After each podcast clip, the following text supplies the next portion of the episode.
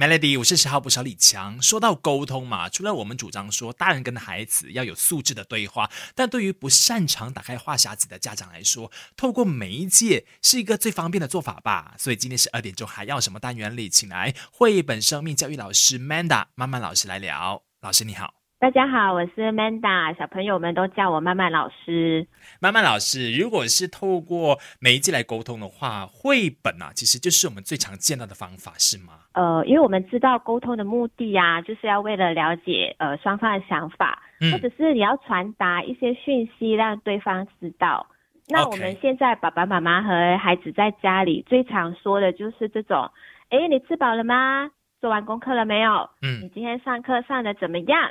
那通常小朋友的回答就是会讲说吃饱了，功课做完了，然后那个句子就完成了。对对对，然后就句号了。嗯，所以家长就只是知道他现在的状态而已。OK，那关于他更深一层的内心想法啊，这些是看不见的。明白。而且现在父母亲再忙哦，都会主张说睡前故事。Bedtime story，所以就是绘本是最容易随手捏来的，然后翻开几页，然后念几页就可以了解到孩子心事，所以绘本其实是很好可以作为沟通媒介的方法哈。对，因为其实这个媒介我们主要就是要找一些亲子的话题嘛，嗯，然后我们要找一些是小朋友有兴趣的，可以让他打开话匣子说不停的。像是他喜欢的卡通啊，嗯，或者是电动游戏呀，也可以。对对对，可是我会觉得，在这么多的媒介里面，绘本是可以创造亲子话题的最好的媒介。哦，怎么说？我们等下聊更深入一点。守着 Melody，Melody，我是十号捕手李强。今天十二点钟，还要什么单元来聊一下父母亲跟孩子的沟通方式？线上我们有绘本生命教育老师 Manda 妈妈老师。Hello，大家好。妈妈老师说，这个亲子话题最好的媒介其实是绘本，何出此言？因为，因为绘本哦，实在是有太多太多的话题可以聊了。那首先就是绘本的主题很多样化，不管是几岁的小朋友都很适合看绘本。嗯，然后因为它透过那个文图的呈现方式啊，这样子更贴近孩子的心。再来就是同一本绘本啊，在不同的时间点看，也会有不一样的发现。哎，对呀，就好像。对对对，就是你每一次翻都会有惊喜。是诶，因为我印象中，我带我自己的侄女侄儿他们看同一本绘本哦，小时候看就是只看到图画好不好看呐，然后这个字面上要讲的是什么事情，可是长大以后他们看到这些呃画面背后的故事。对，而且啊，绘本可以把一些父母亲觉得很难说出口的话题。然后透过这样子的简单的图画和文字，很容易就让小朋友明白了，像是性教育啊、死亡啊，或者是单亲离婚这样子的课题，就是比较敏感或者是深奥的，通过绘本就可以深入浅出，让孩子明白这个概念。那它什么时候会发酵，我们不知道，嗯，但是就把这个种子种在孩子的心里面。明白了，就是你很早想要让孩子知道一些话题，可是你又不晓得该说多少的时候，就选对绘本嘛，哈，然后就跟他一般这样看故事，这样看到那个时机到了以后呢，孩子就会自动领悟到当中的道理了。嗯，当然就是可以建议，就是家长在看完故事过后啊，可以根据绘本的内容来做一些讨论。嗯嗯，你可以问问看孩子说，哎，你最喜欢哪一面呐？你最喜欢故事里面的哪一个角色啊？嗯，或者是，哎，如果你是这只故事里面的小老鼠，你会像他这样子做吗？还是你有其他的想法？OK，这些都是可能要有经验才有办法可以说到的诶。那等一下我们再请妈妈老师聊多一点，是如果我就是刚才接触绘本的话，那我可以怎么样开始带着孩子读绘本？守着 Melody，Melody，我是十号部小李强，继续有绘本生命教育老师 Manda 妈妈老师，Hello。OK，今天我们在节目中呢聊的是可以借由媒介来更了解你的孩子，可以跟他有效的沟通。那刚刚妈妈老师就提到说，从绘本那边可以延伸出很多的发问的题目。可是我是新手啊，我不知道该怎么样带我孩子去读绘本的时候，我第一步应该怎么办？其实呃，每一本绘本都可以。作为和孩子讨论的一个话题，只要是孩子有兴趣的话，那你可以沿着孩子的答案去提问。又或者是像我刚才建议的，你最喜欢哪一面啊？你最喜欢故事里的角色啊？都是一个打开话题的一个很简单的问题，任何的家长都可以用。回到最开始的时候，其实你就跟着读就好了，是不是？那绘本上面的那简短的字句啊，跟着念，念完了以后，或者是念的途中，孩子们可能就会有些兴趣想要发问了，你就随着他。对对对，主要是跟着孩子的节奏啦。那听到孩子的声音的过后，那家长的回应就很重要喽。不管孩子的答案是什么，都没有对错的。嗯，那孩子只是在表达了那个时候的他在想些什么。那通过这样子的对话，家长就可以更加了解孩子。哦，原来我的孩子是这样子想的。哦，原来他会怕火。哦，原来他不敢一个人睡，是因为怕做噩梦。嗯，然后家长就会有很多这种哦哦哦的声音就出现了。哦，这样你就更加了解他当下的心里在想什么。回到生活里互动的时候，就更加容易贴近他，就不会让他一直处在一个恐惧的状态。就心和心的距离就很靠近啊。明白。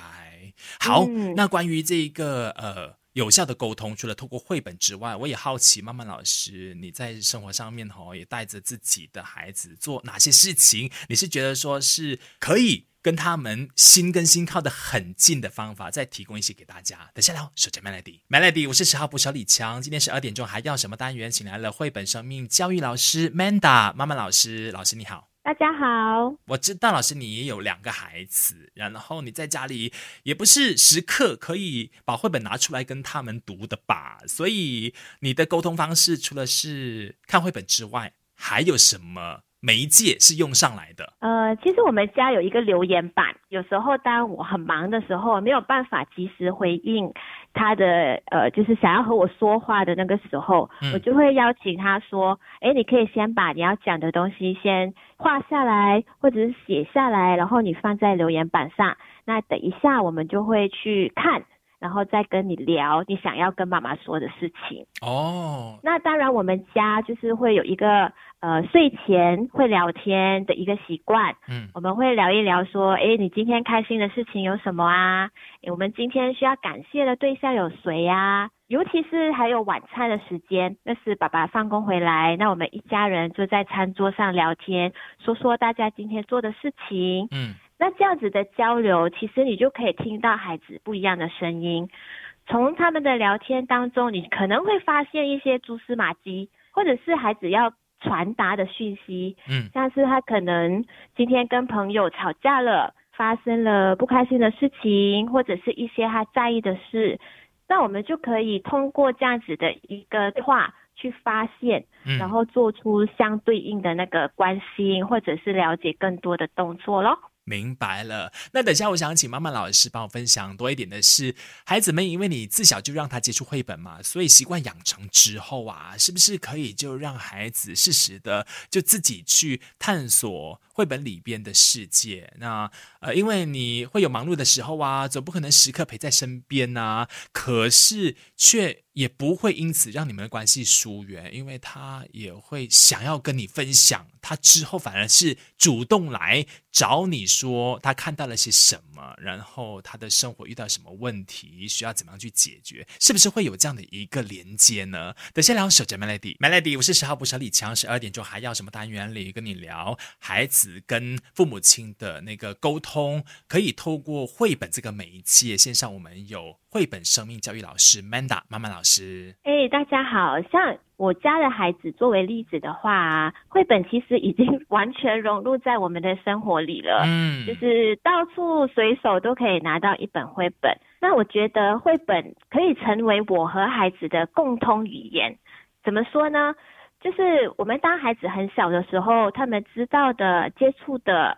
很局限嘛，嗯，还有一些无形的概念，像是爱呀、情绪啊，孩子就很难用他们有限的文字去表达。是，可是通过绘本就可以让他们呃扩大他们的视野，认识这个世界。那我们家可以做到的就是，我们只要说绘本的书名，或者是故事里面主角的名字。我们就可以马上给到对方要说什么，对对对，像有一次就是我们家老大，就是我煮了一个新的菜色茄子，然后它看起来就黑黑的，那老大就不敢试啊，然后一直说不要不要这样子。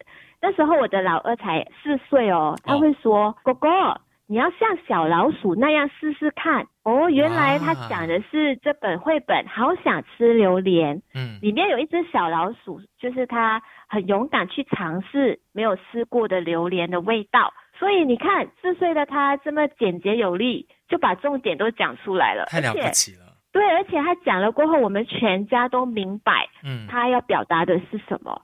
那我觉得这就是绘本的魔力。而且言下之意哦，你是很小给孩子接触，然后长大之后，他们就会自动的去找绘本来看，然后甚至会去探索更多不一样的绘本，也不需要在你忙碌的时候都要让着你说陪着他，是这样吗？嗯，呃，就是说，当他们有空闲的时候，除了玩，那绘本给了他们另外一个选择。嗯，那通过绘本的亲子共读，还有我们之间的沟通表达，那。我和孩子的心就变得很靠近。那好，所以各位父母亲可以参考一下，用这个绘本当做是媒介，帮助你跟孩子的关系更加的紧密。谢谢曼曼老师今天的分享，谢谢大家。